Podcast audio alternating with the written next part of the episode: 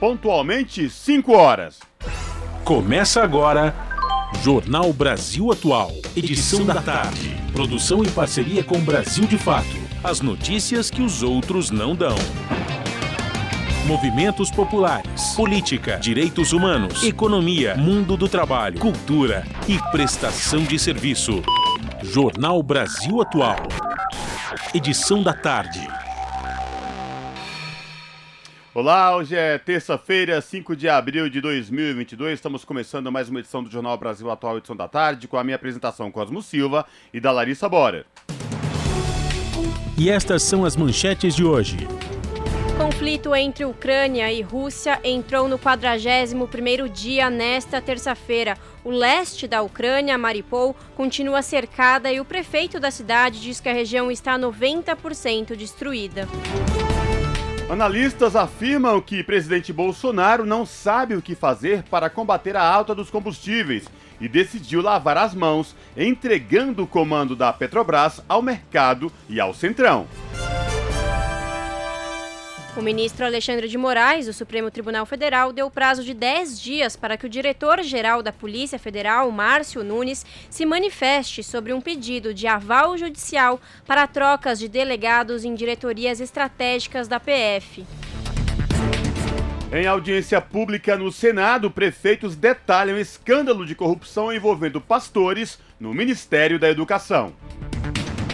O governo de João Dória, do PSDB, por meio da Agência de Transporte do Estado de São Paulo, a Artesp, vem concedendo reequilíbrios econômicos bilionários a concessionárias de rodovias de São Paulo.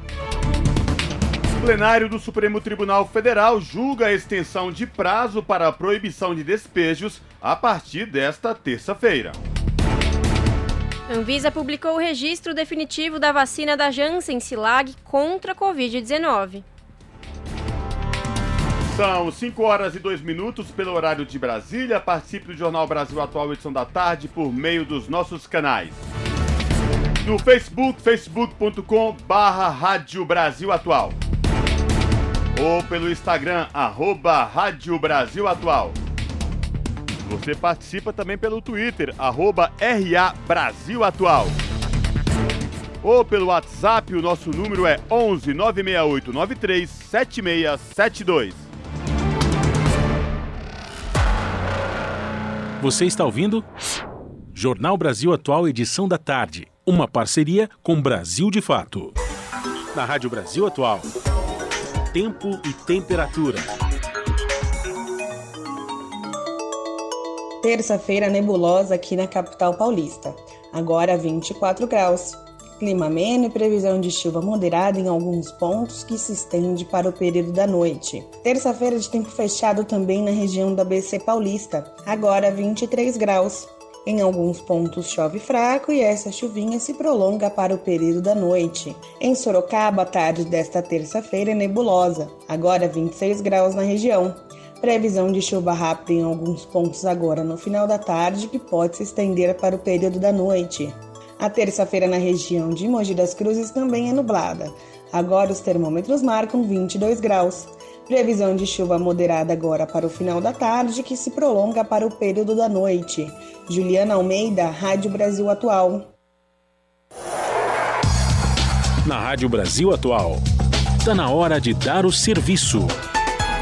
São 5 horas e 3 minutos. Vamos saber a situação do trânsito na cidade de São Paulo.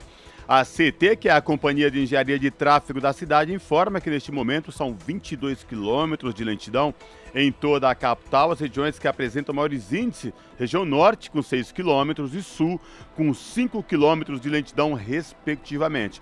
E atenção, você que é proprietário de carro com placas final 3 e 4. Lembrando que por conta do rodízio, essas placas não podem circular hoje no horário no centro expandido da capital. Saindo das ruas da cidade de São Paulo, vamos saber a situação para quem pretende pegar o metrô nessa tarde. O metrô informa que todas as linhas operam em situação normal. O trabalhador, a trabalhadora que nessa tarde de terça-feira vai utilizar as linhas do metrô da cidade de São Paulo não vai encontrar nenhum problema. E esta mesma situação se encontra os trens da CPTM, que é a Companhia Paulista de Trens Metropolitanos, que atende aí a capital paulista, região metropolitana, incluindo o ABC Paulista. CPTM informa que todas as linhas operam com situação de tranquilidade.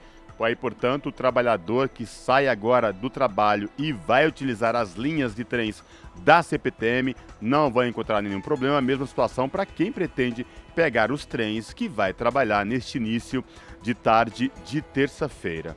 E agora, muita atenção, você que pretende sair da capital rumo à Baixada Santista pela rodovia Anchieta. A Ecovias, que é a concessionária que administra o sistema Anchieta Imigrantes, informa que do quilômetro 37 ao quilômetro 42 o trânsito está congestionado pela rodovia Anchieta.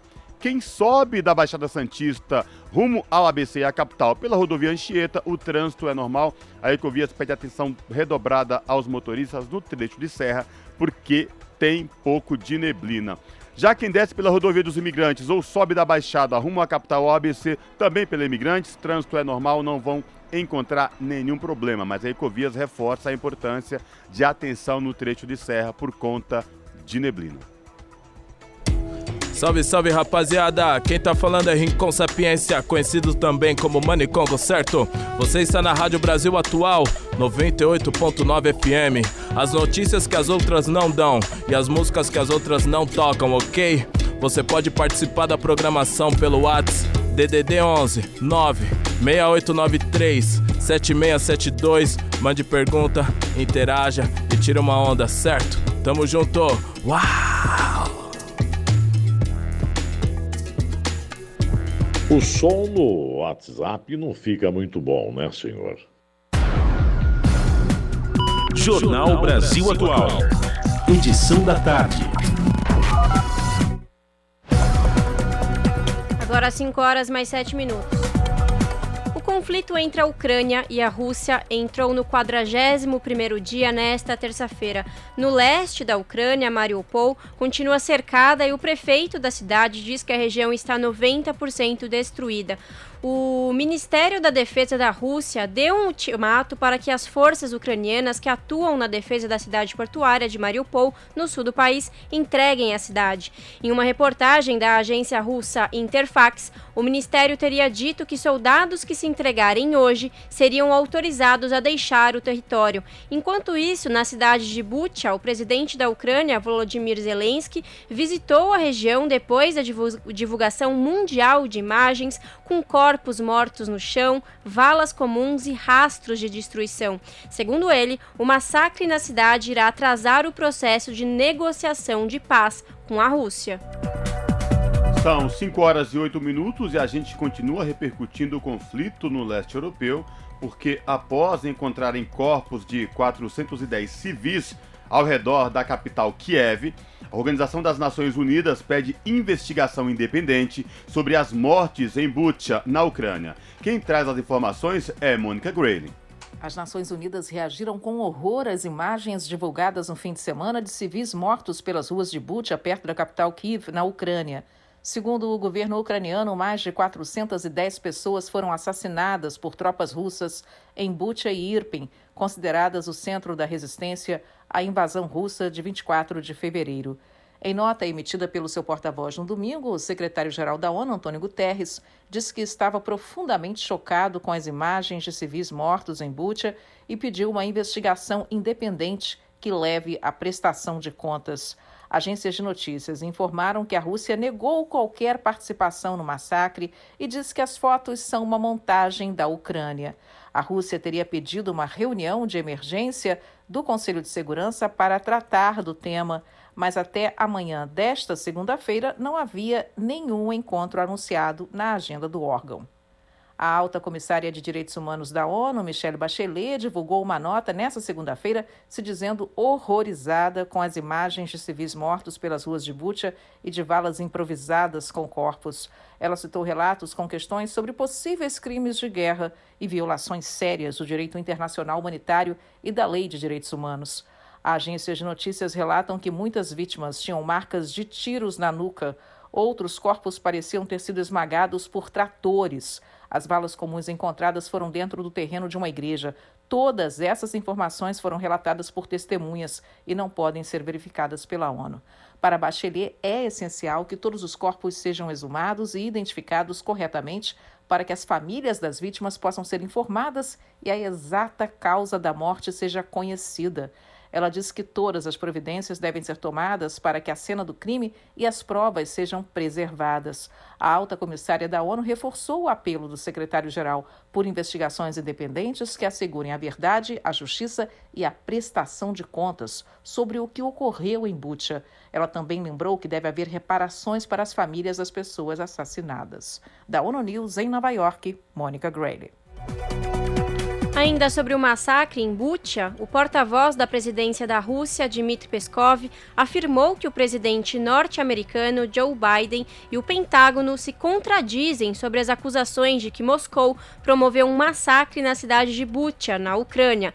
Enquanto Biden acusa a Rússia e o presidente Vladimir Putin de crime de guerra, o Pentágono declara que não pode chegar a uma conclusão por falta de evidências. Segundo a Reuters, um alto funcionário da Defesa dos Estados Unidos afirmou que os militares não podem confirmar de forma independente a veracidade dos relatos ucranianos. A autoridade citada pela agência afirmou ainda que, por outro lado, não tem motivos para contestar os relatos. Segundo os russos, em 31 de março, o prefeito de Bucha confirmou em discurso de vídeo que não havia mais nenhum militar russo na cidade e não mencionou moradores locais fuzilados nas ruas.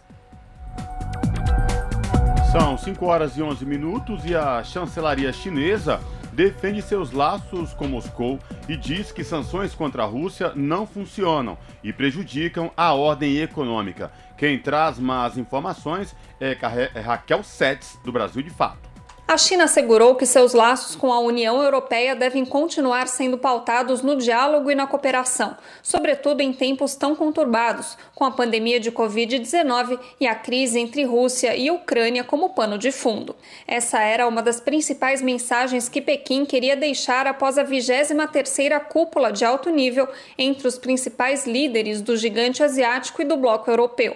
Ao mesmo tempo, o país defendeu a independência de seus laços com a Rússia, apesar das advertências europeias, e rejeitou a aplicação de sanções em meio ao conflito com Kiev. A China, que sempre defendeu o diálogo para superar hostilidades, também descartou que a União Europeia possa influenciar sua postura em relação à crise na Ucrânia e respondeu às constantes pressões e questionamentos sobre sua posição no conflito. Em meio ao conturbado panorama internacional, Pequim vem pedindo reiteradas vezes que a União Europeia tenha uma percepção própria sobre a China, sem se deixar influenciar por terceiros, sobretudo os Estados Unidos. Pequim acredita ter amplos interesses em comum com o bloco e defende que ambos podem se beneficiar de uma comunicação harmoniosa no mais alto nível e de um comércio bilateral estável e constante em áreas estratégicas. De São Paulo, da Rádio Brasil de Fato, Raquel Setz. 5 horas 13 minutos. Ex-diretor do Banco Mundial é eleito presidente na Costa Rica. Surpresa eleitoral, Rodrigo Chaves derrotou José Maria Figueires em votação de segundo turno. Confira mais informações com Gabriela Moncal. O economista e ex-ministro da Fazenda Rodrigo Chaves, do Partido Progresso Social Democrático, é o novo presidente da Costa Rica. Ele bateu José Maria Figueires, do Partido Liberação Nacional, na votação do segundo turno das eleições presidenciais ocorridas no último domingo. Chaves tinha ficado em segundo lugar no primeiro turno e nas pesquisas de intenção de voto ele não aparecia como favorito na disputa. Com 98% das urnas apuradas, Chaves conseguiu 52,8% dos votos contra 47,15% de Figueires. De acordo com as autoridades eleitorais do país da América Central, o índice de abstenção da eleição foi de 43,2% e foram registrados 1,92 milhão de votos válidos. Em seu discurso de vitória, Chaves prometeu mudanças na forma de governar o país. Ele afirmou que vai buscar um mandato com transparência, eficiência e austeridade, mas também com solidariedade com as pessoas mais vulneráveis da Costa Rica. Das 57 cadeiras, 19 são do Partido Liberação Nacional do derrotado Figueires, o que significa a maior bancada no Congresso. Já a segunda força no legislativo será do partido do novo presidente, com 10 deputados eleitos. Essa foi a primeira eleição do Partido Progresso Social Democrático e também do seu líder, Rodrigo Chaves.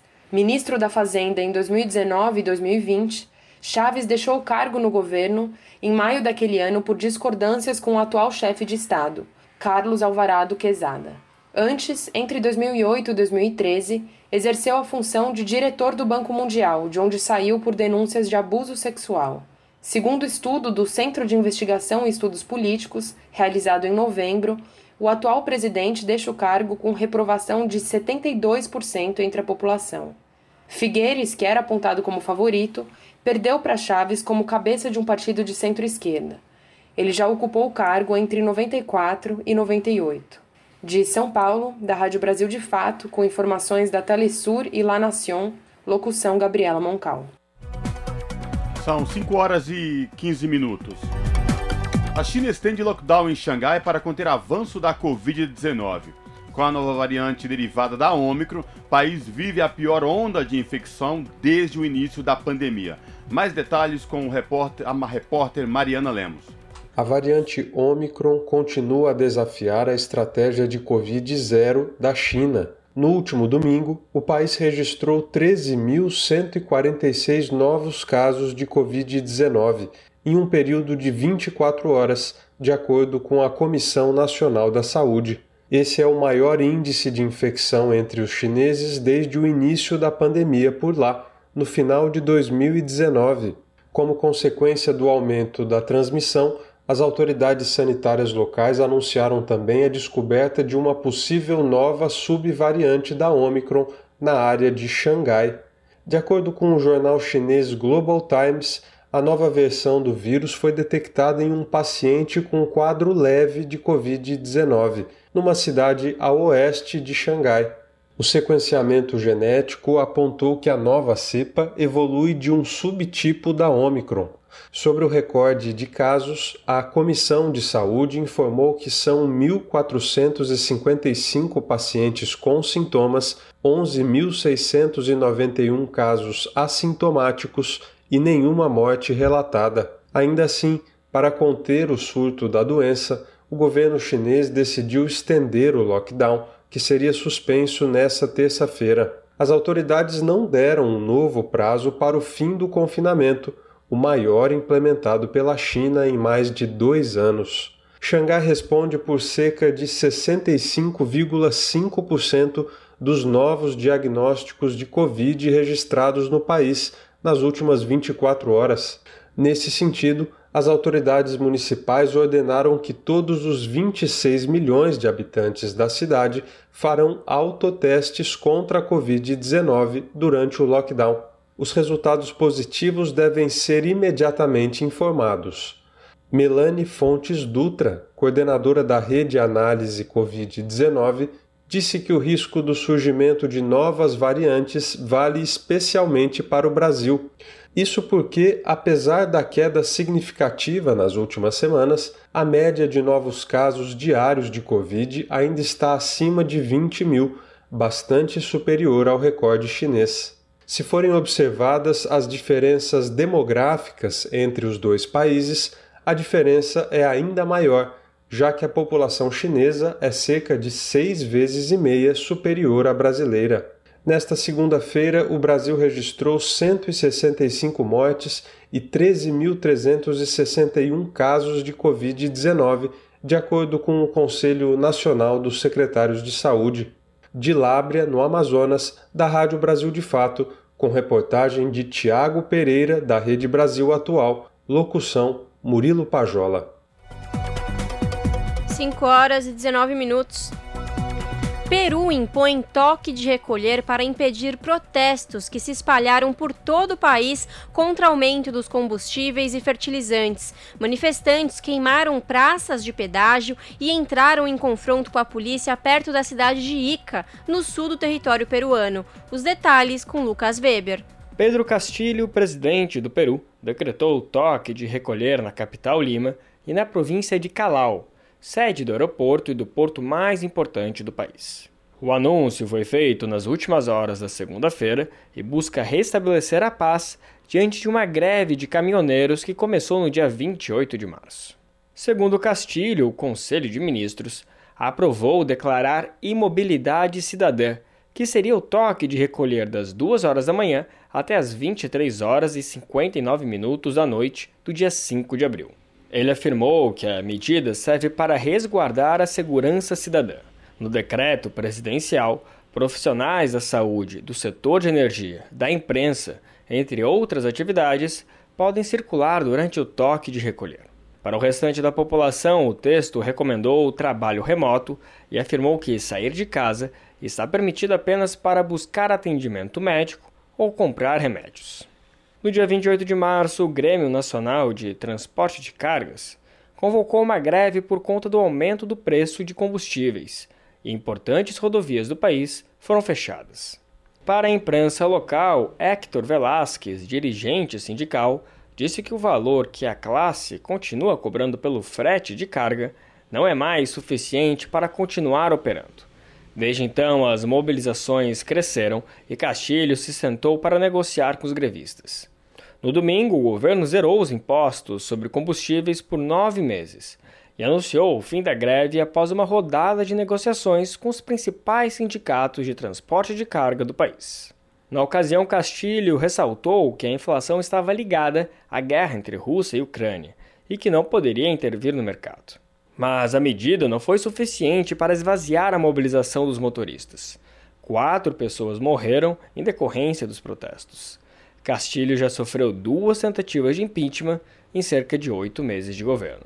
De São Paulo, da Rádio Brasil de Fato, locução Lucas Weber. Você está ouvindo? Jornal Brasil Atual, edição da tarde. Uma parceria com Brasil de Fato. 5 horas e 21 minutos.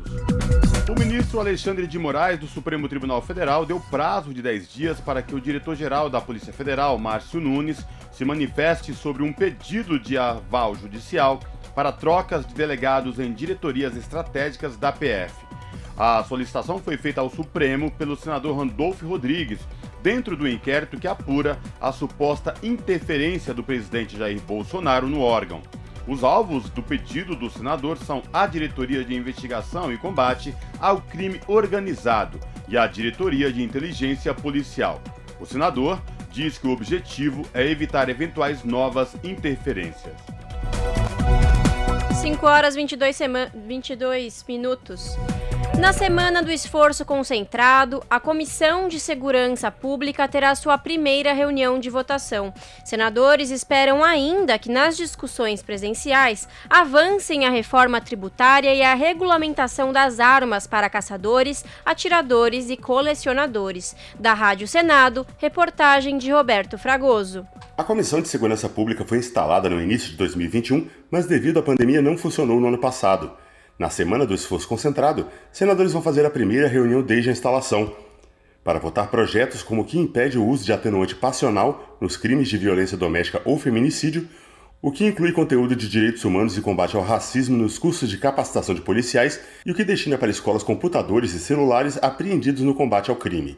O senador Fabiano Contarato, do PT do Espírito Santo, destacou a importância da discussão dessas propostas em um fórum exclusivo sobre segurança. A grande preocupação no país é a violência, e a violência não se combate armando a população, a violência combate gerando emprego, dando acesso à educação aos jovens, iluminação pública, saneamento básico, gerando emprego e renda, diminuindo a carga tributária. Os senadores esperam que a presença física alavanque duas propostas debatidas há semanas na Comissão de Constituição e Justiça que ainda não tem consenso: a regulamentação das armas para caçadores, atiradores e colecionadores e a reforma tributária, que cria um imposto sobre valor agregado para unificar diversas cobranças.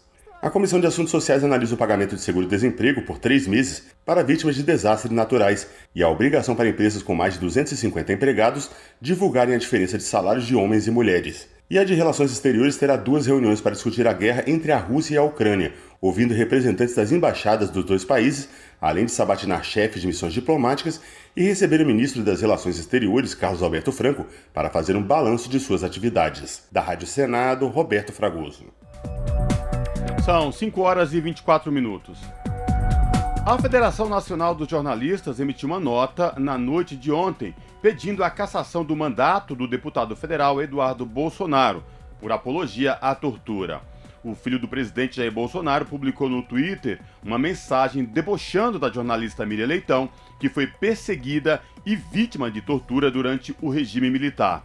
A publicação do deputado foi feita em resposta a um texto de Miriam na coluna do jornal O Globo. Na publicação, ela escreveu que o erro da terceira via é tratar Lula e Bolsonaro como iguais. Bolsonaro é inimigo confesso da democracia, isso segundo a coluna da Miriam Leitão. Eduardo Bolsonaro usou o post para atacar a jornalista, aspas, ainda com pena da cobra, fecha aspas, escreveu, fazendo referência ao episódio em que a jornalista, quando estava grávida, foi trancada nua em um quarto escuro junto com uma jiboia. Ex-presidente Lula cita comentários de Eduardo Bolsonaro sobre tortura sofrida pela jornalista Miriam Leitão e critica o governo federal. Em entrevista à Rádio T do estado do Paraná, o petista também falou sobre a incapacidade de o executivo estabelecer diálogos com representantes dos movimentos sociais e sindicais. Quem traz mais detalhes é Lucas Weber. O ex-presidente Lula disse que a família de Jair Bolsonaro não presta para governar o Brasil. A declaração foi feita em entrevista à Rádio T do estado do Paraná. Ele relembrou também dos ataques feitos por Bolsonaro e seu filho, o deputado Eduardo Bolsonaro do BL, contra a jornalista Miriam Leitão, do jornal O Globo. Nós temos um presidente que acaba de atingir, sabe, com acusações que jamais poderia acontecer, a Miriam Leitão ou seja, acusando ela, sabe, porque ela foi presa. Sabe? Então, esse tipo de gente não presta para governar o Brasil. Esse tipo de gente que enaltece o Ustra, que foi um, um torturador desse país. No último domingo, a jornalista compartilhou em seu Twitter uma coluna que escreveu com o título Única via possível é a democracia. Em resposta, Eduardo Bolsonaro compartilhou a publicação e escreveu, aspas, ainda com pena da cobra. Fecha aspas. Durante a ditadura militar no Brasil, Miriam Leitão foi presa e torturada. Em um dos seus relatos, ela contou que foi colocada em uma sala escura com uma cobra. Na época, a jornalista estava grávida. Para Lula, os ataques à democracia no país são feitos por toda a família Bolsonaro. Nós estamos vivendo um período em que um presidente da República ataca a democracia todo dia, ataca a imprensa todo dia, quando ataca a imprensa, ataca jornalista todo dia. E não é o presidente sozinho, é ele e a família toda. O presidente ainda fez comentários sobre o uso político pelo governo Bolsonaro das Forças Armadas e de símbolos como o da bandeira do Brasil. De São Paulo, da Rádio Brasil de Fato, com reportagem de Paulo Motorim, locução Lucas Weber. Você está ouvindo? Jornal Brasil Atual, edição da tarde. Uma parceria com Brasil de Fato. 5 horas e 28 minutos. Tribunal de Contas da União abre inspeção para apurar atuação de pastores na liberação de recursos. Apesar de o TCU não fazer investigação criminal, o órgão tem o papel de apurar irregularidades na área de controle. Mais detalhes com a repórter Mariana Lemos, do Brasil de Fato. O Tribunal de Contas da União determinou que seja feita uma inspeção imediata para apurar as irregularidades que vieram à tona com o escândalo da interferência de pastores nos repasses de verbas feitos pelo MEC. Após o surgimento das denúncias, Milton Ribeiro, que estava na gestão, deixou o comando da pasta. O esquema foi revelado a partir de reportagem do jornal Estado de São Paulo. Segundo o veículo, os pastores Gilmar Santos e Arilton Moura estariam atuando como lobistas para intermediar o repasse de valores do MEC e do Fundo Nacional de Desenvolvimento da Educação para as prefeituras.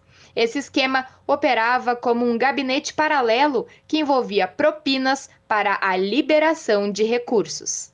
Depois surgiu outra denúncia, desta vez veiculada pela Folha de São Paulo. Em áudio divulgado, o então ministro Milton Ribeiro disse encaminhar valores para as prefeituras a partir de indicação feita pelos pastores. Ele afirmou que o pedido foi feito pelo presidente Jair Bolsonaro. O despacho do TCU para a apuração do caso é assinado pelo ministro Valton Alencar Rodrigues. A decisão foi além do que já tinha sido solicitado pelo ministro Vital do Rego, também do TCU, e que foi acompanhado pelo restante da corte o ministro Rego pediu uma fiscalização sobre a estrutura do ministério que lida com os repasses para as prefeituras. Mas Rodrigues entendeu que a apuração aprovada anteriormente pelo tribunal tem maior amplitude e que o escândalo fosse exigir uma averiguação mais específica, além de urgente. O despacho desta segunda-feira atende a uma solicitação feita por parlamentares e já entra em vigor de imediato, mas também precisa ser confirmado pelo plenário da Corte. A Secretaria de Controle Externo da Educação, da Cultura e do Desporto, um dos braços do TCU, é responsável pela inspeção. De São Paulo, da Rádio Brasil de Fato, com reportagem de Cristiane Sampaio, locução Mariana Lemos. 5 horas 30 minutos.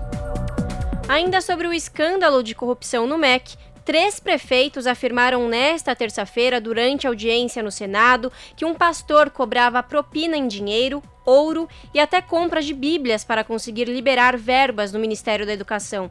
Os prefeitos Gilberto Braga, de Luiz Domingues, no Maranhão, José Manuel de Souza, de Boa Esperança do Sul, em São Paulo, e Kelton Pinheiro, de Bonfinópolis, de Goiás, confirmaram à Comissão de Educação os pedidos de propina dos pastores, que, segundo eles, partiam do pastor Arilton Moura.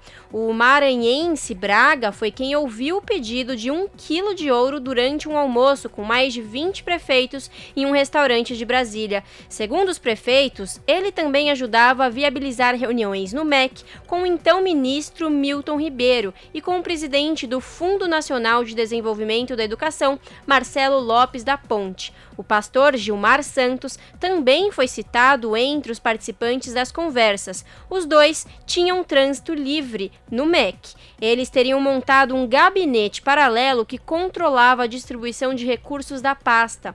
O senador Randolph Rodrigues, autor do requerimento que convidou os prefeitos, celebrou a coragem dos gestores em denunciar o escândalo que derrubou o ministro da Educação, o reverendo Milton Ribeiro, e qualificou o esquema de corrupção como chinfrim. São 5 horas e 32 minutos. E o MEC teria tentado superfaturar ônibus escolares em 769 milhões de reais. Licitação suspeita de sobrepreço recebeu parecer contrário da Controladoria Geral da União e foi suspensa. As informações com a repórter Letícia Viola. O Ministério da Educação teria tentado superfaturar em mais de 700 milhões de reais na compra de ônibus escolares. A denúncia foi revelada em documentos obtidos pelo jornal O Estado de São Paulo. De acordo com a reportagem, o governo do presidente Bolsonaro abriu um processo de licitação para pagar 480 mil reais por ônibus escolar destinado ao transporte de estudantes em áreas rurais. No entanto, técnicos do Fundo Nacional de Desenvolvimento da Educação apontaram que cada veículo deveria custar no máximo 270 mil reais. Segundo o relatório da área técnica do órgão, a discrepância das cotações apresentadas pelos fornecedores em relação ao preço homologado do último pregão do ano passado implica em aumento não justificado do preço. Ao todo, o MEC pretende adquirir 3.850 ônibus, que, pelo valor estabelecido no processo de licitação, custariam cerca de 2 bilhões de reais. Esse valor representa 769 milhões de reais a mais do que o custo real dos veículos, uma diferença de 54%. Em parecer, a Controladoria Geral da União também apontou o superfaturamento na compra dos ônibus. O processo de licitação foi autorizado e assinado pelo diretor de Ações Educacionais do MEC, indicado por Valdemar da Costa Neto, presidente do PL, legenda de Jair Bolsonaro. As novas denúncias de corrupção no MEC surgem em meio ao escândalo revelado recentemente de que pastores aliados ao governo negociam liberação de verbas da pasta, inclusive com pedidos de propina.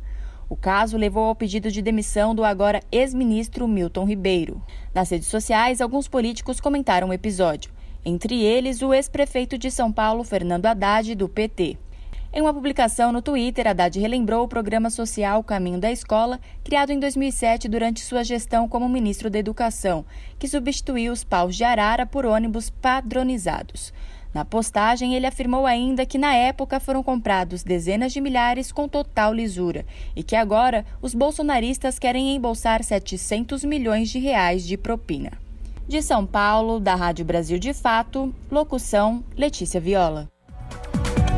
5 horas 35 minutos. O governo de João Dória, do PSDB, por meio da Agência de Transporte do Estado de São Paulo, a Artesp, vem concedendo reequilíbrios econômicos bilionários a concessionárias de rodovias de São Paulo.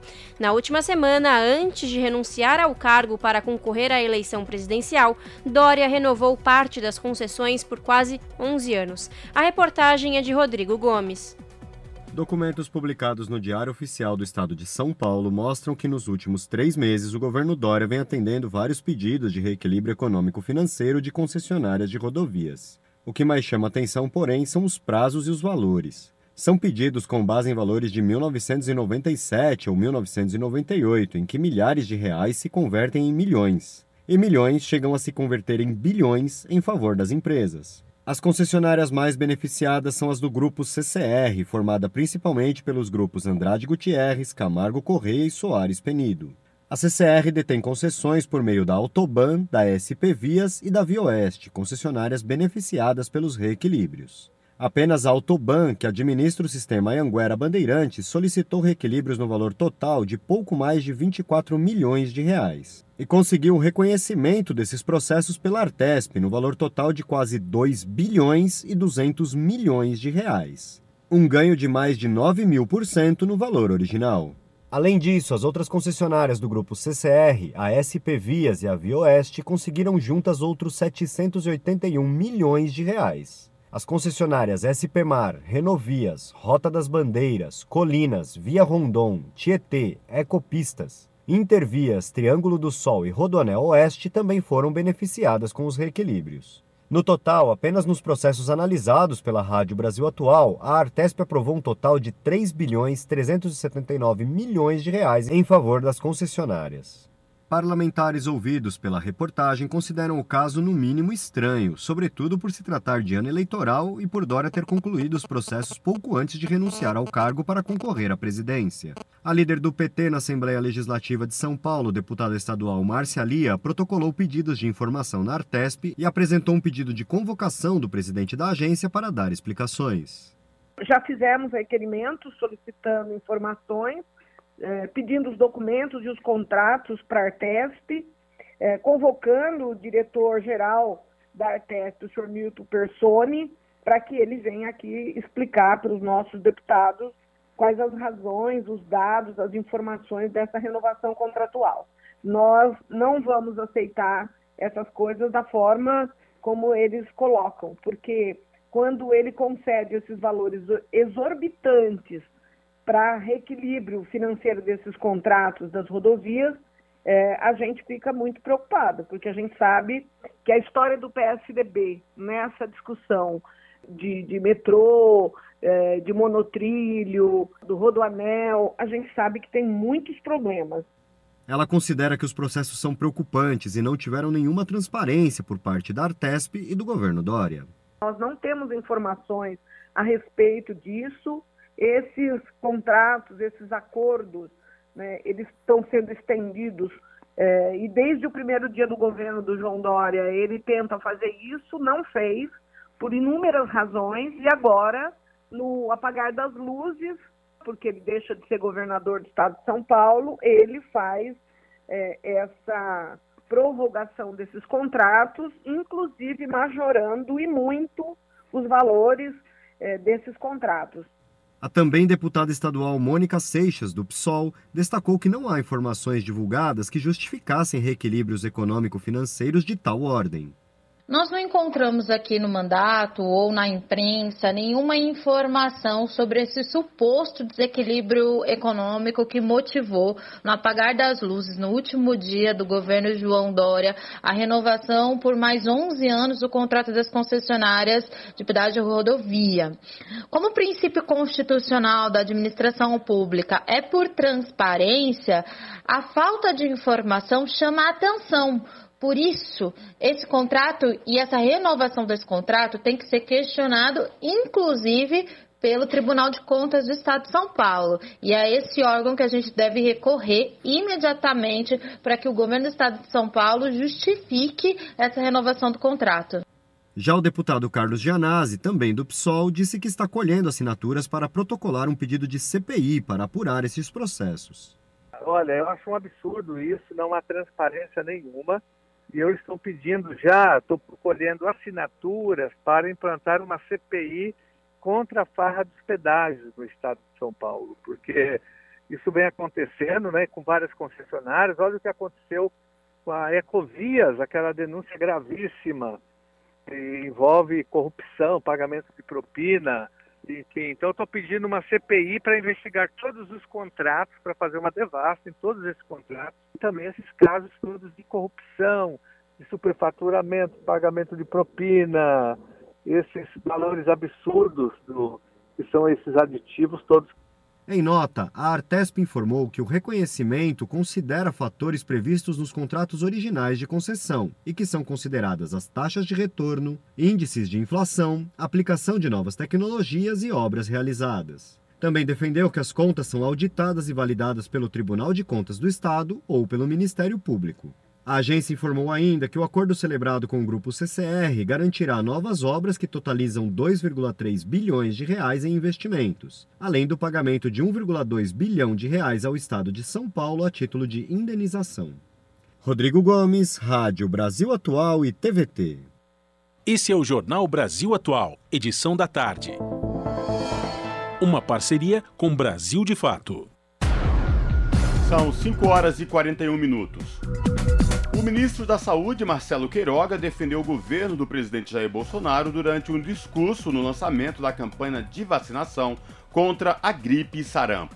Segundo Queiroga, não há nenhum ministro e nem um auxiliar direto do presidente envolvido em atos de corrupção.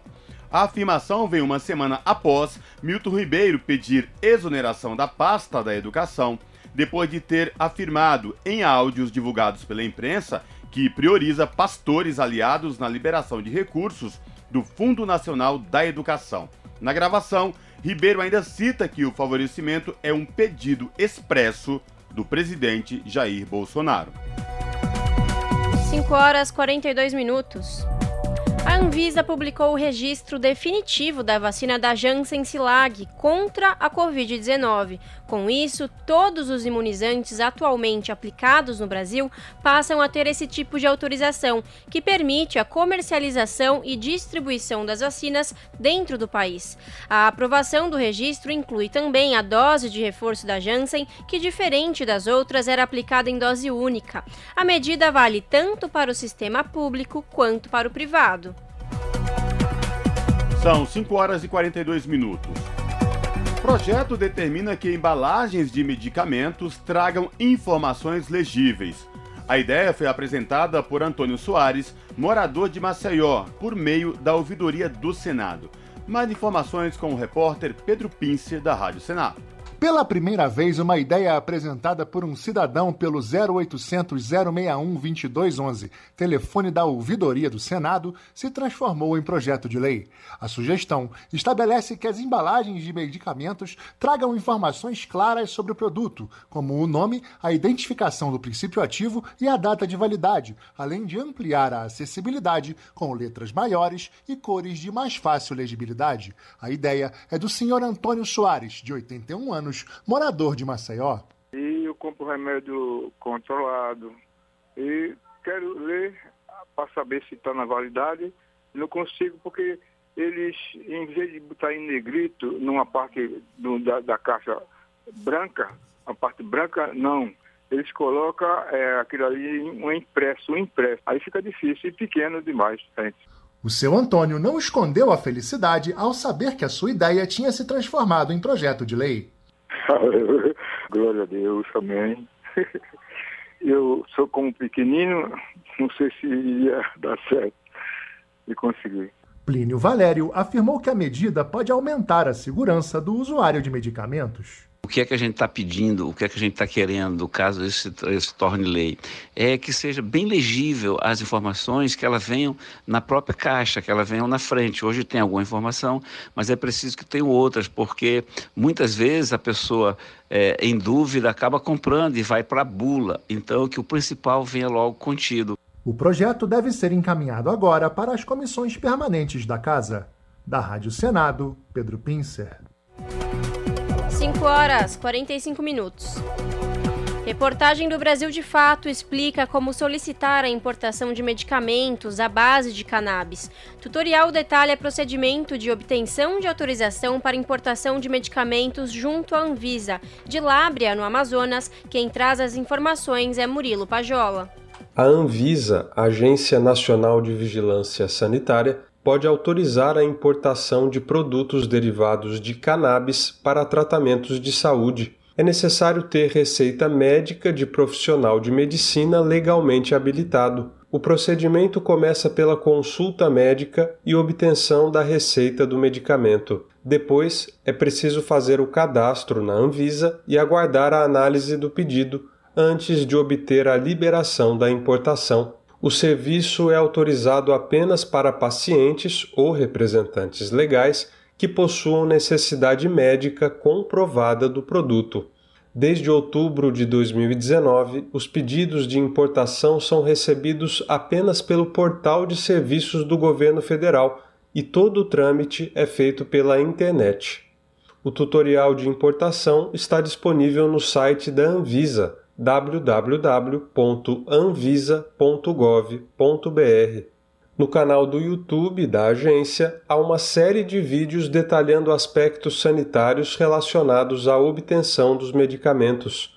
Segundo a Anvisa, a estimativa de resposta às solicitações é de 20 dias. O prazo é contado a partir da data do envio do pedido até a primeira manifestação da agência, que pode ser a autorização outras exigências ou o indeferimento. A autorização permite que pessoas físicas importem o produto por um período de dois anos. Para acessar os vídeos explicativos com os detalhes sobre a importação, basta acessar o YouTube e, na busca, digitar Anvisa. Em seguida, é só clicar na página oficial da Agência Nacional de Vigilância Sanitária e depois em Vídeos e escolher um dos conteúdos disponíveis sobre o tema. Da Rádio Brasil de Fato, com informações da redação em São Paulo, locução Murilo Pajola. São 5 horas e 47 minutos. A pesquisadora brasileira e professora emérita da USP, Angelita Harvey Gama, foi conhecida pela Universidade de Stanford como uma das médicas que mais contribuíram para o desenvolvimento da ciência no mundo. A Universidade Americana, em parceria com a editora Elsevier BF, divulgou recentemente uma atualização da lista que representa os 2% dos cientistas mais citados em várias disciplinas. A cirurgiã é reconhecida por alterar o paradigma mundial adotado durante quase todo o século XX para o tratamento do câncer do reto abaixo. Entre os principais feitos, a cirurgiã publicou mais de 200 artigos científicos em revistas indexadas no PubMed.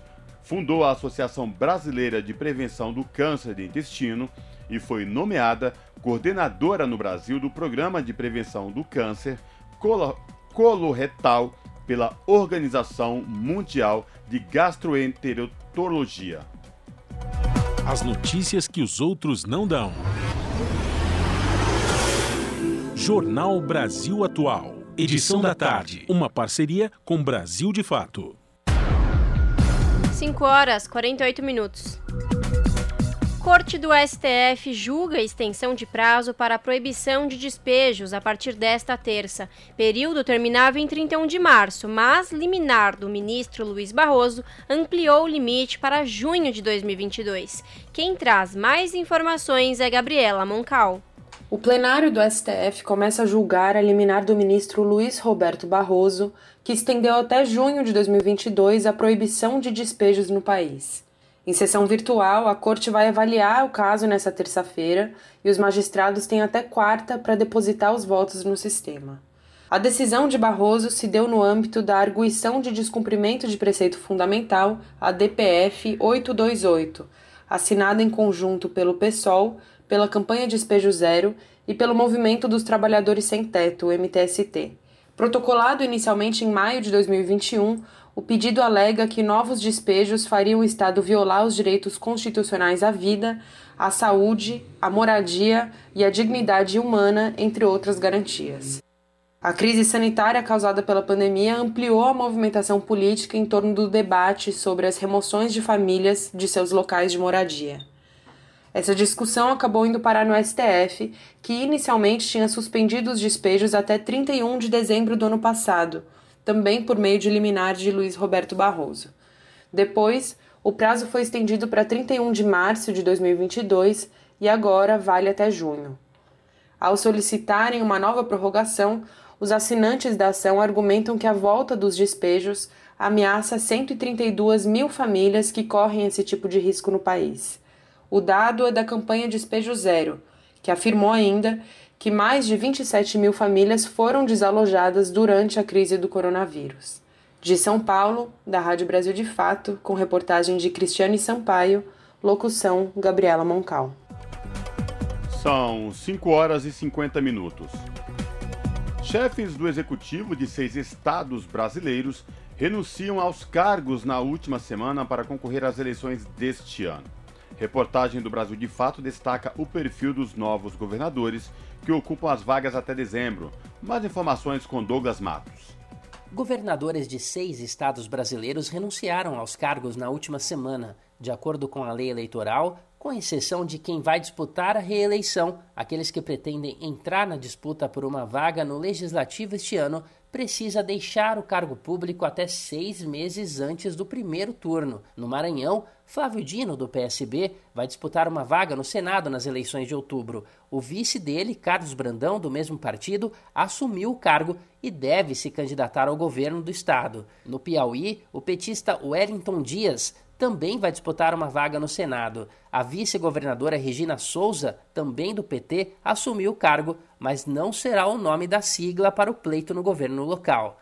No Ceará, Camilo Santana, do PT, é outro que vai disputar uma vaga no Senado nas eleições deste ano. A vice-governadora Isolda Sela, do PDT, assumiu o cargo e agora será a primeira mulher a comandar o Estado. Professora e psicóloga, ela é pré-candidata ao governo. Em São Paulo, João Dória, do PSDB, é pré-candidato à presidência da República, apesar de resistências internas dentro do próprio partido. O vice-governador Rodrigo Garcia, também tucano, assumiu o posto e vai se candidatar ao cargo de governador do estado. No Rio Grande do Sul, Eduardo Leite, também do PSDB, foi derrotado nas prévias do partido, mas segue trabalhando por uma candidatura à presidência. O vice, Ranolfo Vieira Júnior assumiu o cargo, mas não deve ser o nome do partido no pleito pelo governo local. Em Alagoas, Renan Filho, do MDB, disputará uma vaga no Senado. A renúncia leva o Estado a uma eleição indireta para o restante do mandato de governador.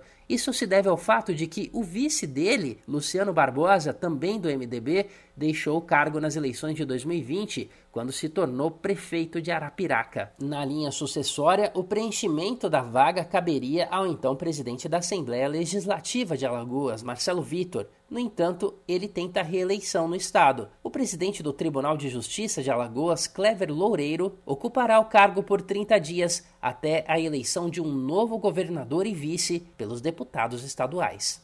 Da Rádio Brasil de Fato, com reportagem de Paulo Motorim, em Brasília. Locução: Douglas Matos. 5 horas e 53 minutos. Câmara dos Deputados e Tribunal Superior Eleitoral assinam um acordo de cooperação para enfrentar fake news. O documento tem como objetivo combater as chamadas fake news e garantir a legitimidade e integridade do pleito de outubro. De Brasília, com informações de Luiz Gustavo Xavier, Márcio Aquiles Sardi. O presidente da Câmara, Arthur Lira, o presidente do Tribunal Superior Eleitoral, ministro Edson Fachin, e o vice-presidente do TSE, Alexandre de Moraes, assinaram nesta terça-feira o termo de cooperação para o enfrentamento da desinformação nas eleições. Moraes vai assumir o tribunal no período eleitoral. As iniciativas definidas serão realizadas de forma voluntária e gratuita, não implicando compromissos financeiros ou transferências de recursos entre o TSE e a Câmara. O documento tem como objetivo combater as chamadas fake news e garantir a legitimidade e integridade do pleito de outubro. Pelo texto, as instituições se comprometem a realizar atividades voltadas à conscientização sobre a ilegalidade das práticas de desinformação, a adotar medidas para desestimular e denunciar condutas ilegais em campanhas e o envio de disparo em massa de mensagens de propaganda política em desacordo com a legislação auxiliar na defesa da integridade do processo eleitoral e da confiabilidade do sistema eletrônico de votação e difundir conteúdos oficiais produzidos pelo TSE, incluindo serviços úteis ao eleitor. De acordo com o termo de cooperação, a produção e difusão de informações falsas e fraudulentas pode representar risco a bens e valores essenciais à sociedade, como a democracia. O documento afirma ainda que a Câmara dos Deputados é a instituição que desempenha um papel chave no debate público e na democracia brasileira e ressalta a importância da união de esforços entre as duas instituições na construção de um ambiente informacional saudável e transparente, no qual seja desestimulada a criação e disseminação de notícias falsas e de discursos de ódio. Eles também assinaram um protocolo de intenções com o objetivo de estabelecer a cooperação institucional a ser detalhada mais à frente, juntamente com o Programa Permanente de Enfrentamento à Desinformação no âmbito da Justiça Eleitoral. O objetivo desse programa é combater, de modo ininterrupto, a desinformação relacionada à justiça eleitoral, ao sistema eletrônico de votação e ao processo eleitoral em suas diferentes fases. Da Rádio Câmara de Brasília, com informações de Luiz Gustavo Xavier, Márcio Aquilissardi. São 5 horas e 56 minutos. Candidatos nas eleições de outubro já não podem mudar de partido ou alterar o domicílio eleitoral. Já o prazo para alterações no domicílio, cadastro para voto no exterior e título de eleitor para jovens vai até 4 de maio. A reportagem é de Rodrigo Rezende. O calendário eleitoral teve datas decisivas neste início de abril. A partir de agora, os candidatos não podem mais mudar de partido ou de domicílio eleitoral. Já o eleitor ainda tem até o dia 4 de maio para pedir a transferência de localidade do título, caso tenha se mudado recentemente e queira votar na cidade onde mora, ou para garantir o voto para presidente da República no caso de brasileiros que estão no exterior.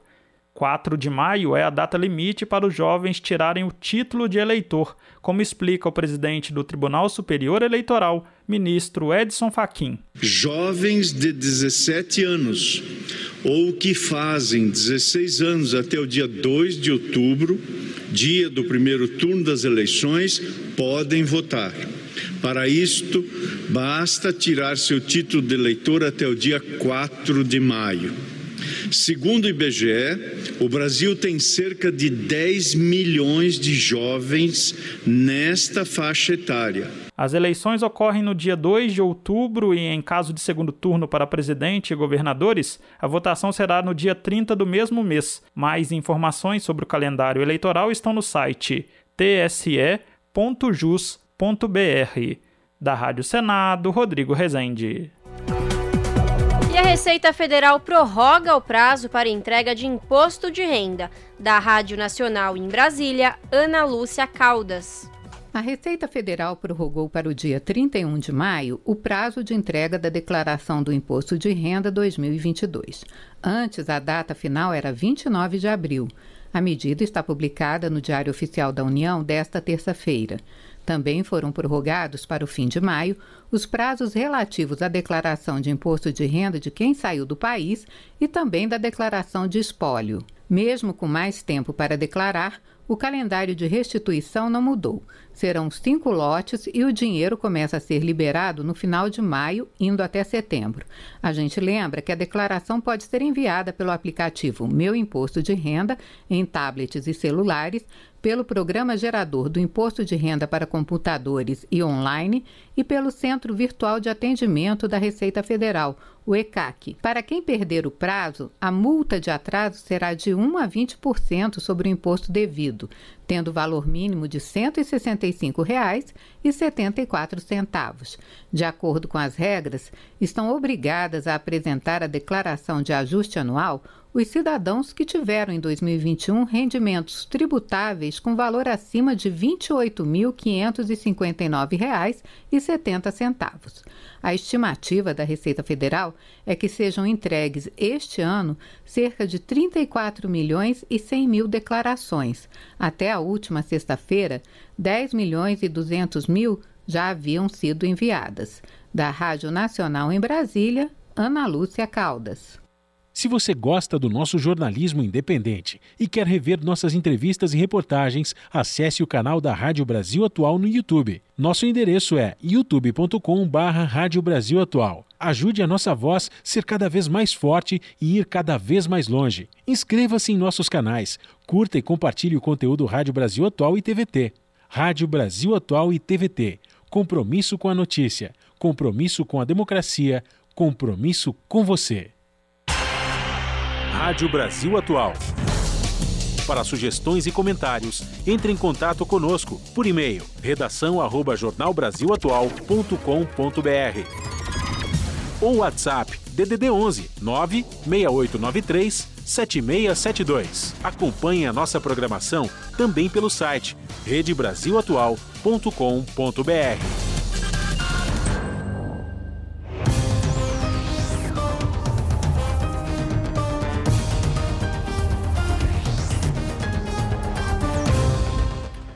Seis horas e agora chegou o momento da gente fazer a conexão com a redação do seu jornal da TVT. Quem vai trazer os destaques de logo mais do seu jornal é a apresentadora Ana Flávia Quitério. Olá, Ana Flávia, quais destaques do seu jornal de logo mais? Olá, Lares e Cosmo, uma excelente noite de terça a vocês e a todos os ouvintes da Rádio Brasil Atual. E vamos aos destaques da edição de hoje aqui do seu jornal. Confederações de trabalhadores rurais se mobilizaram hoje em todo o país pela melhoria do atendimento do INSS contra o desmonte da Previdência Social promovido pelo governo Bolsonaro. Outro destaque: relatório do, painel intergovernamental sobre mudanças climáticas da ONU faz alerta sobre os problemas causados pelo efeito estufa. A emissão de gases poluentes tem mudado a temperatura da Terra e coloca em risco principalmente os mais pobres. Estão abertas as inscrições para o edital Aliança Negra, que vai destinar recursos para coletivos formados por mulheres negras que atuam no combate à violência racial no Brasil. Olha que bacana a iniciativa. E para encerrar, vocês utilizam transporte público? Bom, se sim, sabem como é problemática essa questão, né? A população enfrenta problemas aí sempre no transporte público em muitas cidades, São Paulo não é a única. Em Porto Alegre, a prefeitura derrubou a obrigatoriedade dos cobradores, aprovou a venda da empresa municipal de ônibus e olha só, está acabando com linhas vitais da cidade, o que tem gerado transtornos para os passageiros. Bom, essas e outras notícias completas vocês conferem daqui a pouquinho, pontualmente às 7 da noite comigo no seu jornal. Bom programa, Lares e Cosmo. Beijão grande para todo mundo e não se esqueçam, hein? Pontualmente às 7 da noite, bora assistir o seu jornal. Até lá. Jornal Brasil Atual, edição da tarde. Uma parceria com Brasil de Fato. 6 horas mais 2 minutos.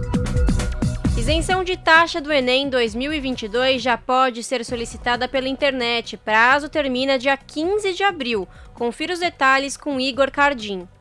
A partir desta segunda-feira, estudantes podem solicitar a isenção do pagamento da taxa do Exame Nacional do Ensino Médio de 2022.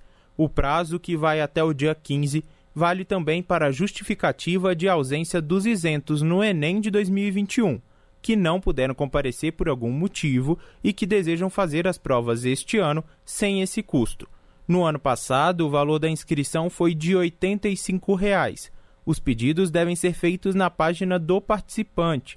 Pode solicitar a isenção da taxa do exame o estudante que está cursando o terceiro ano do ensino médio em escola pública ou que cursou todo o ensino médio em escola pública ou como bolsista integral em escola privada. Neste último caso, com renda igual ou inferior a um salário mínimo e meio, ou seja, R$ 1.818.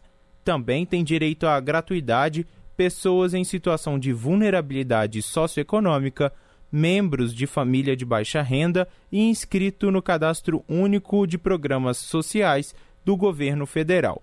Basta informar o número de identificação social.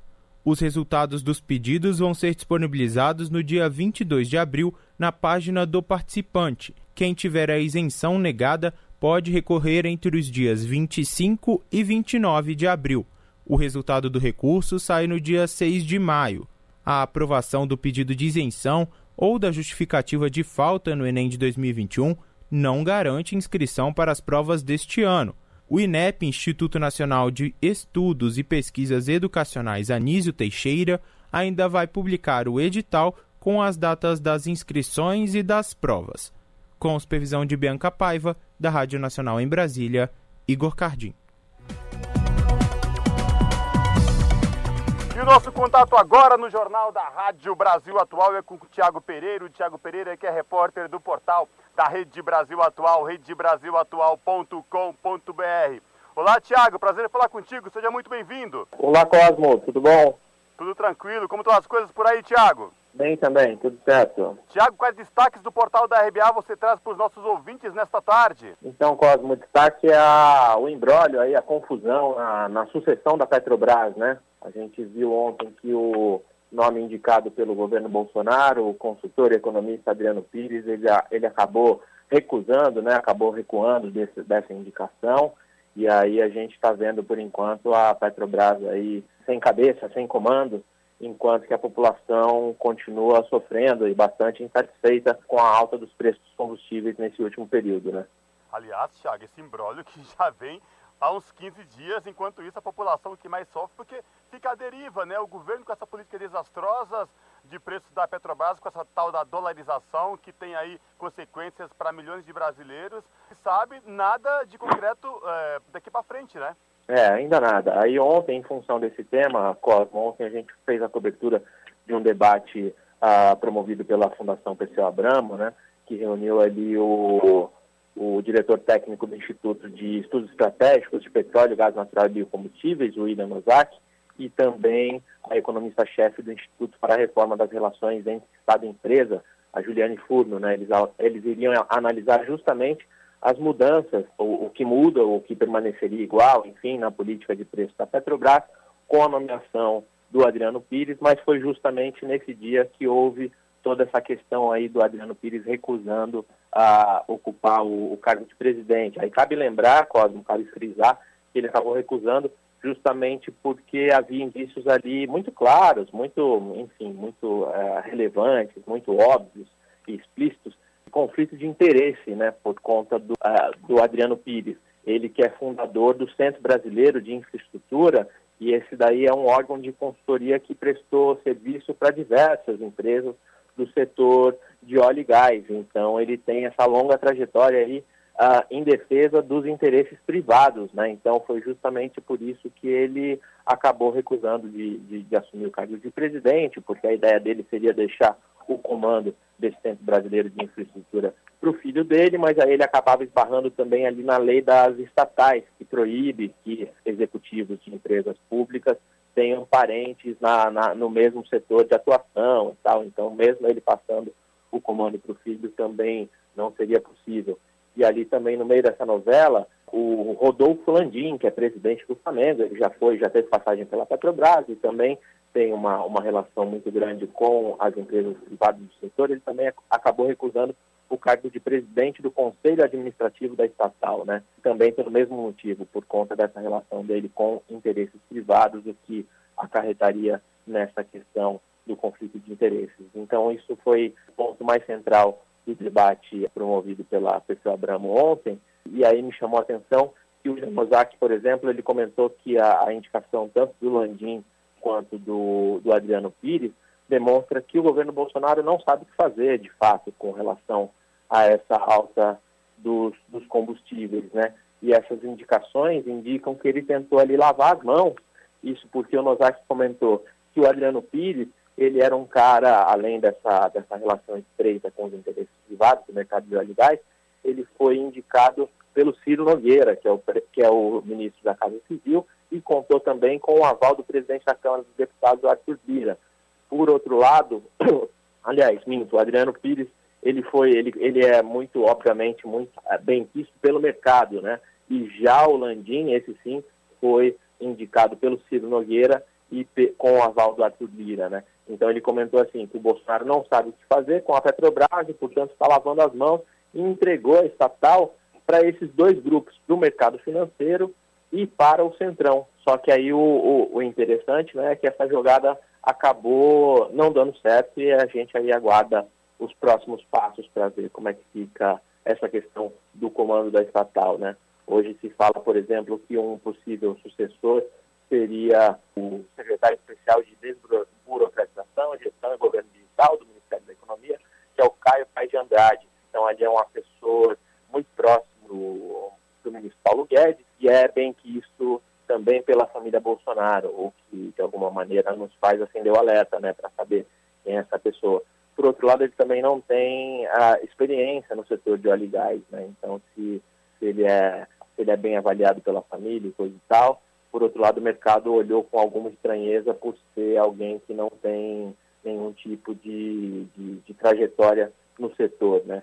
E aí, ele sendo dessa Secretaria de Burocratização, sendo braço direito de Paulo Guedes, a gente ah, imagina que deva ser um cara que vai, de alguma maneira, tentar acelerar ah, processos de privatização da Petrobras, né, aos pedaços, enfim, privatizando subsidiárias, de petróleo e tal, o que só agrava a, a situação da alta de preço da gasolina, que vem justamente, é decorrente justamente desses fatores, né, da, da abertura do, do, do mercado de petróleo para as importadoras de combustíveis, e aí, por conta disso, a Petrobras começou a praticar esse preço dolarizado que causou essa explosão no, nos preços dos combustíveis, do diesel, do gás de cozinha, enfim, que está angustiando aí boa parte da população brasileira.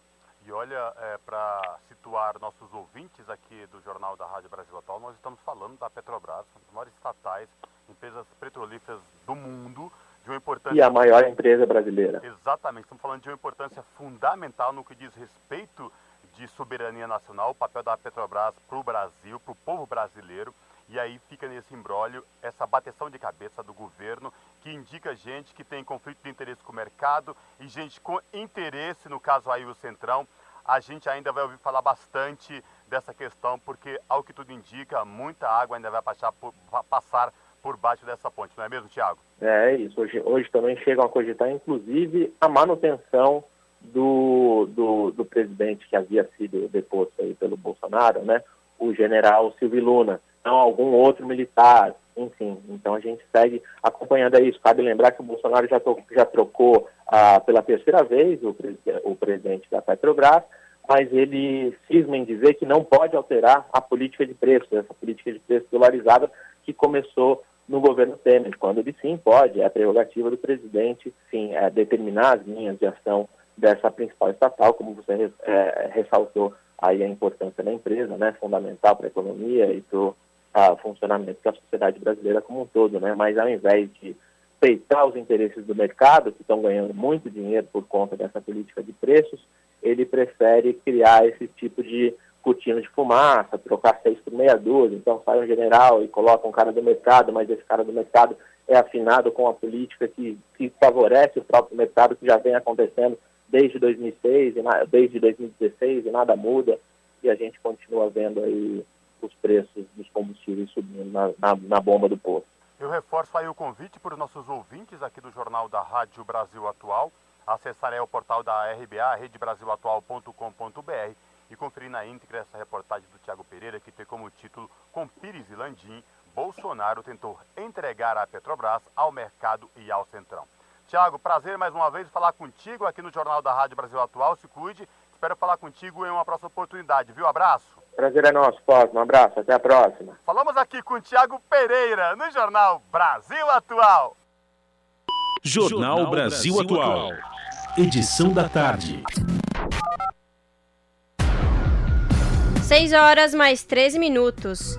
Em audiência na Comissão de Direitos Humanos, requerida pelo senador Paulo Paim, do Partido dos Trabalhadores do Rio Grande do Sul, participantes pediram a derrubada do veto ao orçamento do INSS. Quem traz mais informações é a repórter Yara Farias Borges.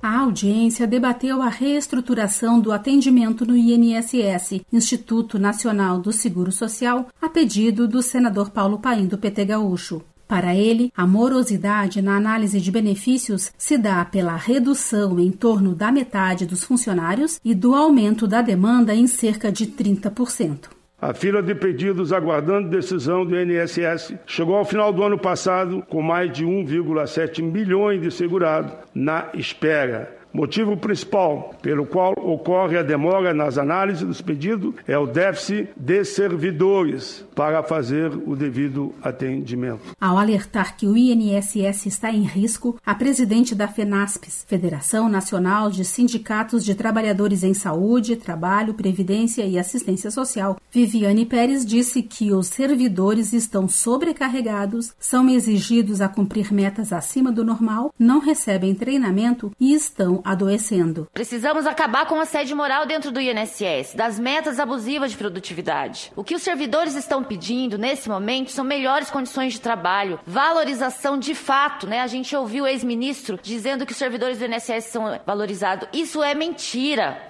Por isso, a categoria entrou em greve, explicou o representante do Comando Nacional de Greve do INSS, Daniel Emanuel. Eles têm inventado formas de tentar suprir essa falta de servidores, como o INSS Digital, que as várias entidades já falaram aqui, os problemas que tem. Simplesmente substituir o atendimento presencial e jogar as pessoas para o telefone que não resolve os problemas não é a solução e tem criado um sistema de metas absurdo. Então não nos resta outra alternativa, senadora, que não a greve por tempo indeterminado. O governo não nos deixou outra alternativa. Ao ressaltar a dificuldade que os trabalhadores enfrentam para serem atendidos no INSS, o presidente da CONTAG, Confederação Nacional dos Trabalhadores da Agricultura, Aristides Veras, pediu a derrubada do veto do governo que retira quase um bilhão do orçamento do INSS pedido ao presidente do Congresso Nacional para que vote o mais rápido possível os vetos e derrube esse veto do INSS para que a gente recomponha minimamente o orçamento do INSS. Senão vai faltar dinheiro para pagar os sistemas que estão rodando, enfim, vira o caos o INSS. Além da derrubada do veto ao orçamento do INSS e a redução de metas abusivas de trabalho, os participantes da audiência pediram melhoria da estrutura física do INSS, bem como da plataforma digital e do telefone 135, a realização de concurso público para preencher as quase 50% de vagas disponíveis, capacitação de servidores, reajuste salarial para repor a inflação e a abertura de mesa de negociação entre os servidores e o executivo. Da Rádio Senado, Yara Farias Borges. Custo de vida, emprego e desemprego, cesta básica, tarifas públicas salário mínimo. Agora, na Brasil Atual, a análise do DIEESE. E agora, no Jornal Brasil Atual, vamos ouvir o supervisor do escritório do DIEESE em São Paulo, Vitor Pagani. Ele fala sobre a reforma da Previdência feita no governo Bolsonaro, que provocou uma grande crise no Instituto Nacional do Seguro Social, o INSS. É com você, Vitor. Além da reforma da Previdência, né? que adiou a aposentadoria dos trabalhadores, né? Então, que fez com que a gente tenha que trabalhar mais, contribuir mais, para se aposentar mais tarde e receber um valor de benefício menor, o que a gente está é, tá vendo nesses últimos anos, desde 2016 principalmente, é uma desestruturação do INSS, né, que é o Instituto Nacional de Seguro Social, que é a instituição que é, garante, assegura né, o acesso a esse direito social, né, a, ao serviço público, né, ao atendimento à população, aos trabalhadores, à previdência social e assistência social. Então a gente vê, por um lado, a retirada de direitos e, por outro lado, a desestruturação da instituição que assegura o acesso a esses direitos. Né? A gente vê a situação do INSS é, se degradando, né? então tem um, um desmonte ali do Instituto, né, que a gente percebe isso na falta de financiamento, né, e agora, recentemente, o Bolsonaro é, vetou, né, cortou quase um bilhão de reais do orçamento do INSS. Né? Então, a gente tem hoje um instituto é, com falta de pessoal, né? então, uma redução muito acentuada do número de servidores né?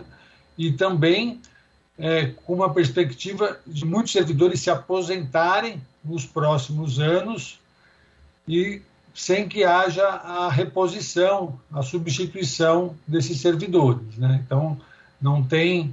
Por isso que uma das reivindicações, é, tanto dos próprios trabalhadores do INSS, quanto da classe trabalhadora em geral, que é, é usuária, né, o público do INSS, é por novas contratações, né, abertura de concurso público, né, para que a gente possa melhorar esse atendimento, né, porque a gente olhar no período ali dos governos Lula e Dilma, foi feito um investimento grande no INSS e as filas tinham praticamente zerado. Né? Então, é, o tempo de espera para ter o benefício ele era mínimo. Né? E o que a gente observa agora, né, com toda essa desestruturação do Instituto, é que as filas voltaram, né? então tem um número enorme de benefícios represados, né? o tempo de espera aumentou, né? E isso tem um impacto social enorme, porque, claro, o INSS ele é importante para toda a população, para todos os trabalhadores, mas ele tem um papel especial para o trabalhador rural. Né? E a gente sabe que em muitos municípios o INSS, né, os benefícios pagos por meio do INSS, eles são fundamentais para a economia local, para o desenvolvimento social, econômico ali daquele município, daquela região, né? principalmente os municípios mais pobres. Né? Então, é, é, muito importante que, primeiro, que o Congresso Nacional derrube esse veto, né? então que haja o orçamento para o Instituto, para que ele possa é, investir né, em infraestrutura, é, melhorar o sistema. Né? Então, a gente viu nesse último período, boa parte do atendimento migrou né, para o atendimento digital, mas esses sistemas ainda são muito inconsistentes. Você começa a fazer o requerimento e, de repente, o sistema cai, você tem que começar de novo. Então, teria que ter investimento em infraestrutura, investimento em novas contratações e também né, a valorização dos servidores, né, que estão aí acumulando perdas salariais bastante expressivas nesses últimos anos e, inclusive, estão mobilizados, né, reivindicando essa reposição inflacionária. E precisa ter investimento em infraestrutura, né, em contratação de pessoal, em valorização de pessoal, porque não adianta ter medidas pontuais né, que resolvam o problema ou nem cheguem a resolver o problema, amenizem o problema num ano eleitoral, né, visando é, a questão das eleições e depois não ter isso não ser mantido no médio longo prazo, né? Você não tem uma real reestruturação que garanta a manutenção do atendimento em tempo no tempo devido, né, sem fila, sem espera, enfim, um atendimento digno ao qual os trabalhadores né, e a população em geral devem ter direito. Acabamos de ouvir Vitor Pagani, supervisor do escritório do DIEESE, Departamento Intersindical de Estatística e Estudos Socioeconômicos em São Paulo, aqui no jornal Brasil Atual. Você está ouvindo? Jornal Brasil Atual, edição da tarde. Uma parceria com Brasil de Fato. 6 horas e 24 minutos. Segundo a Organização Mundial de Saúde, cerca de 99% da população mundial está respirando ar impróprio. Reportagem é de Mayra Lopes. A Organização Mundial da Saúde revelou que quase toda a população global, ou 99%, respira ar fora da qualidade recomendada pela agência, o que é uma ameaça à saúde mundial. O relatório é lançado às vésperas do Dia Mundial da Saúde, celebrado em 7 de abril, e apresenta pela primeira vez medições terrestres das concentrações médias anuais de dióxido de nitrogênio, um poluente urbano comum. De acordo com a entidade, mais de 6 mil cidades em 117 países estão monitorando a qualidade do ar Nelas, os residentes respiram níveis elevados de partículas finas e dióxido de nitrogênio, sendo as maiores exposições em países de baixa e média rendas. As descobertas levaram a OMS a destacar a importância de reduzir o uso de combustíveis fósseis e tomar outras medidas tangíveis para baixar os níveis de poluição do ar. O diretor-geral da OMS, Tedros Ghebreyesus, afirmou que as preocupações atuais destacam a importância de acelerar a transição para sistemas de energia mais limpos e saudáveis. Para ele, os altos preços dos combustíveis fósseis, a segurança energética e a urgência de enfrentar desafios de saúde, da poluição do ar e das mudanças climáticas demonstram a urgência de se avançar em direção a um mundo menos dependente de combustíveis fósseis. O banco de dados de qualidade do ar da OMS é o mais completo disponível. O documento aponta que cerca de 2 mil cidades estão registrando um aumento de quase seis vezes na quantidade de poluentes desde 2011, quando o monitoramento foi iniciado. Da ONU News em Nova York, Mayra Lopes. 6 horas e 26 minutos.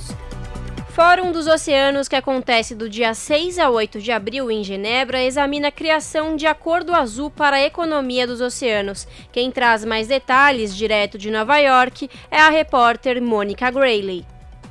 A proteção dos oceanos e os benefícios de uma economia voltada para os mares precisam de um comércio global, investimentos e inovação para o chamado Acordo Azul. A meta é criar uma economia baseada no oceano que seja resiliente, sustentável e beneficie todos e ajude também a combater a poluição dos mares, a crise climática e promova a segurança alimentar. Este é o foco do Fórum dos Oceanos, de 6 a 8 de abril, em Genebra, sede da Conferência da ONU sobre Comércio e Desenvolvimento UNCTAD. Nessa quarta edição do evento, que ocorre apenas há dois meses da Conferência Internacional dos Oceanos, marcada para o fim de julho em Lisboa, a agência da ONU quer fixar uma nova direção para a economia azul. A secretária-geral da UNCTAD, Rebecca Greenspan, afirma que é o tempo perfeito para fortalecer essa economia que pode ajudar o mundo a se recuperar também da pandemia da Covid-19.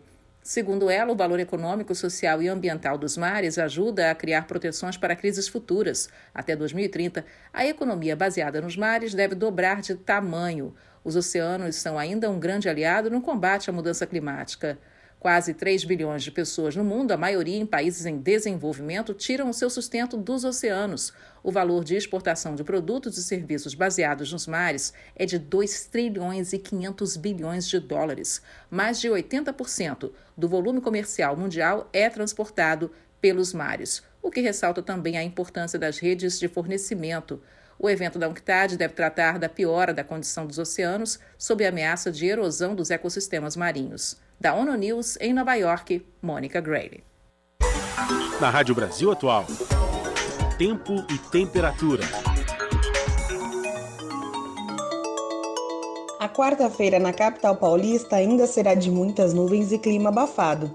Há previsão de chuva na parte da tarde em áreas isoladas, mas que pode se estender para o período da noite, com máxima de 27 e mínima 19 graus. Nas regiões de Santo André, São Bernardo do Campo e São Caetano do Sul, a quarta-feira também será de dia nublado e clima ameno pela manhã. Na parte da tarde, a previsão de chuva fraca em algumas áreas. A temperatura máxima na região do ABC será de 25 e a mínima 18 graus. Em Sorocaba, quarta-feira será parecida com a terça. Sol com muitas nuvens e clima abafado, mas pode chover fraco em algumas regiões que não se estende para o período da noite, com máxima de 29 e mínima 19 graus. Em Mogi das Cruzes, a quarta-feira será de tempo nublado e clima ameno na região.